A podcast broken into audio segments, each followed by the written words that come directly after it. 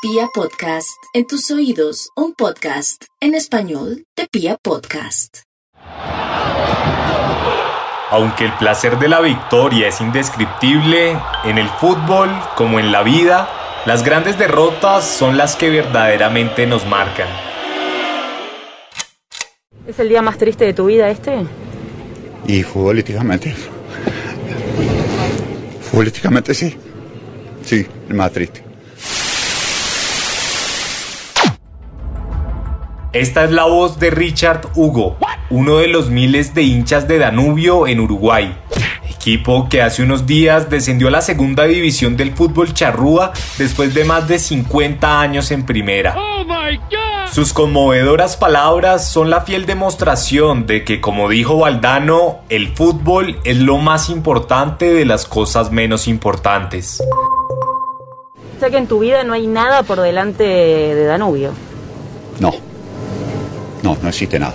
¿Y qué pasa con el almacén, con el trabajo cuando juega el franjeado? Y los clientes ya saben, el almacén está cerrado. Al igual que cualquier pérdida, el descenso del club amado es un trago bien difícil de pasar. En caliente no hay ningún placer en la derrota. Sí, la tragedia es abismal. La felicidad se esconde. Los lunes se vuelven insoportables. Pero con el tiempo, la aceptación se transforma en aprendizaje y ese dolor fortalece el vínculo que une a un aficionado con su equipo, la pasión. Por eso, el episodio de hoy está dedicado a esas pérdidas de categoría que han marcado para siempre el rumbo de grandes clubes del mundo. Con ustedes, descensos históricos. Bienvenidos. El planeta gira y la pelota también. Detrás del balón, porque el fútbol es el espejo del mundo.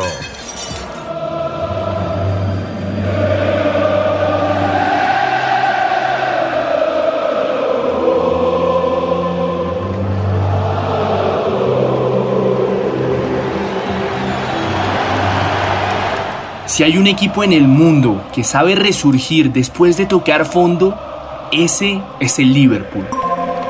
El club inglés, de una tradición inigualable, vivió a mediados del siglo XX el peor momento de su historia.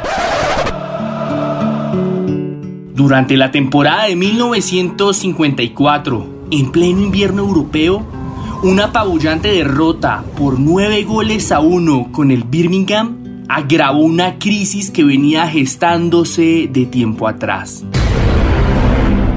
Los registros indican que Liverpool tan solo logró 20 puntos de 84 posibles en ese torneo y por eso, con un par de fechas de anticipación, el equipo de la ciudad industrial certificó su descenso a la segunda división.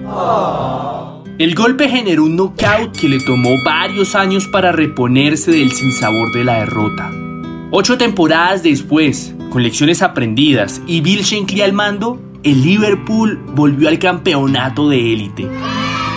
El tiempo terminó dándole sentido a esa tragedia, que sin más ni menos representó el punto de no retorno para un club que, a pesar de la adversidad, comenzó a pintar su destino de rojo.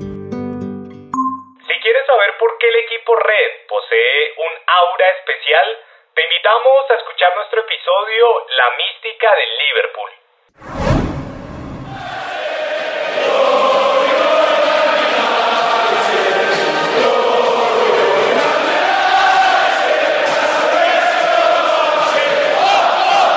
El fútbol se parece a la literatura porque nos recuerda la infinitud de giros que puede tener una historia.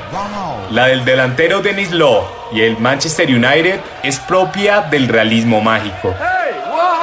El escocés llegó al equipo de los Diablos Rojos para conformar con Bobby Charlton y George Best un tridente que marcó la época dorada del club a finales de los 60. Uno de sus mayores logros fue conseguir la primera Copa de Europa en la historia del United. Sin embargo, a sus 33 años, el equipo desistió de renovar su contrato y Lau fue a parar a las toldas del otro conjunto de la ciudad, el Manchester City. El giro dramático se dio el 27 de abril de 1974, cuando el Manchester United estaba pendiendo de la cuerda del descenso y el calendario estableció que el partido definitivo sería contra el City en Old Trafford. Allí, a tan solo nueve minutos del final, Denis Law marcó de taco el único gol del partido. Con ese tanto, el escocés condenó a su anterior equipo a la segunda división y curiosamente, ese fue el último tanto de su carrera. Pero la trama no termina ahí. Hoy por hoy, en la entrada del estadio del United, el Teatro de los Sueños, una estatua homenajea el legado de Best, Charlton y Law. Este último, un hombre que goza de una doble condición, héroe y verdugo.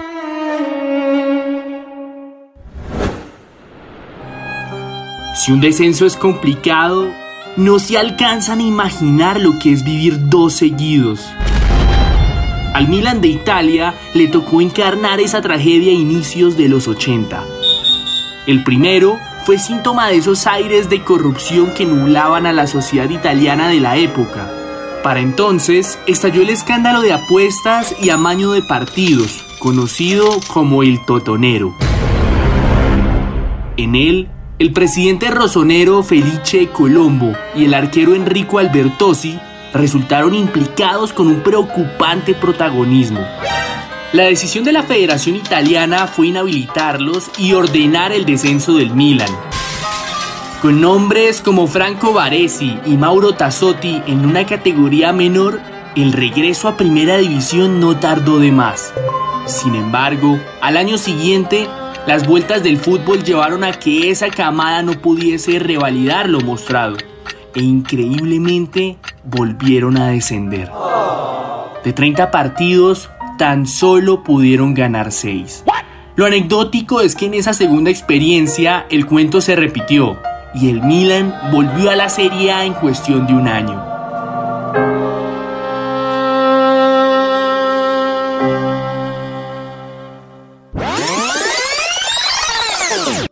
Si se habla del archivo de corrupción en el fútbol, no se puede dejar de lado a la Juventus. El equipo de la dinastía Agnelli tuvo que vivir en 2006 uno de sus episodios más complicados con el huracán que desató el Calciopoli. Este escándalo demostró que el director general de la vecchia señora, Luciano Moggi, venía conspirando con la comisión arbitral para que fuesen designados árbitros que favorecieran a su club. Por tal razón, la federación despojó a la Juventus de sus dos últimos escudetos y decretó el descenso del equipo de Turín a la Serie B con varios puntos de penalización. A pesar de esa medida, el equipo bianconero logró ascender increíblemente al año siguiente de la mano del exfutbolista Didier Deschamps.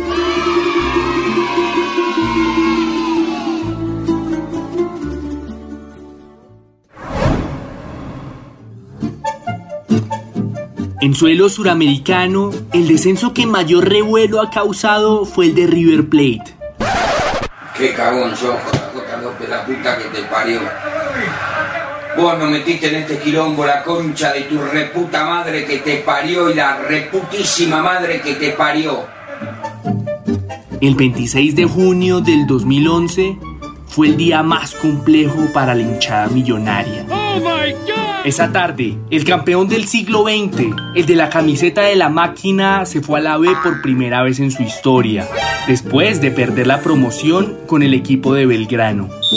Cuentan los expertos que la catástrofe arrancó al menos en 2008, cuando River quedó en la última posición del torneo. Después, una serie de intentos malogrados. Pasarela en la presidencia del club, pocos refuerzos, jugadores sin peso, un destino inevitable. La leyenda cuenta que un jugador que estuvo el día del descenso fue el encargado de traer de vuelta como entrenador a River a la primera división. Matías Almeida, el héroe sin capa. Mato, laburante, señoras y señores. River, River es el campeón, River está en primera. 363 noches de sufrimiento para este sueño que se hace realidad. River está de vuelta en primera, señoras y señores. El millonario otra vez en primera. Recupera el lugar que nunca debió perder. Es uno de los grandes del mundo.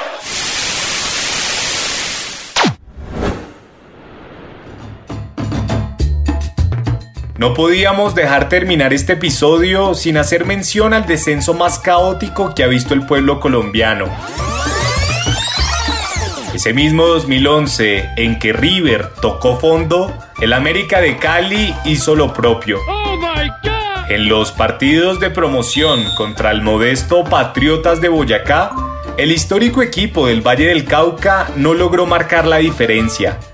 De nada sirvieron los fichajes rimbombantes de las viejas glorias del club.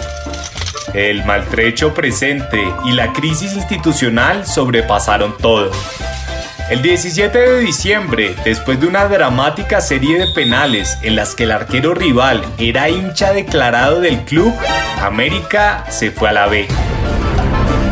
Contrario a la mayoría de casos que recordamos, la mechita se apagó durante 5 años en la segunda división y solo hasta 2016 logró regresar.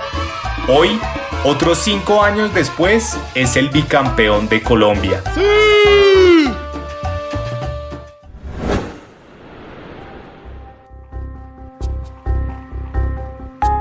El descenso es un fantasma que siempre está al acecho.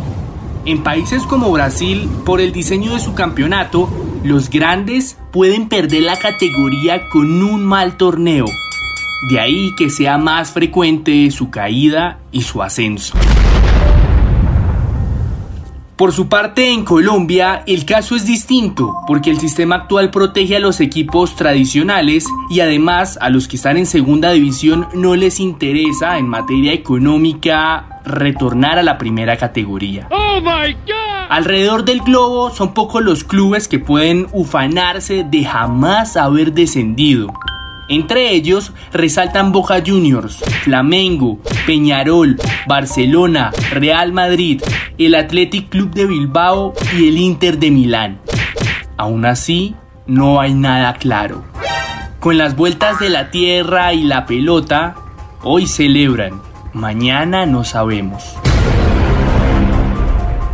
Los invitamos entonces a que nos sigan y nos cuenten en arroba balón detrás en Instagram y arroba balón raya al piso detrás en Twitter cuál es el descenso que más recuerdan y por qué. En ocho días, un nuevo capítulo de Detrás del Balón. El trasfondo del fútbol en un solo podcast.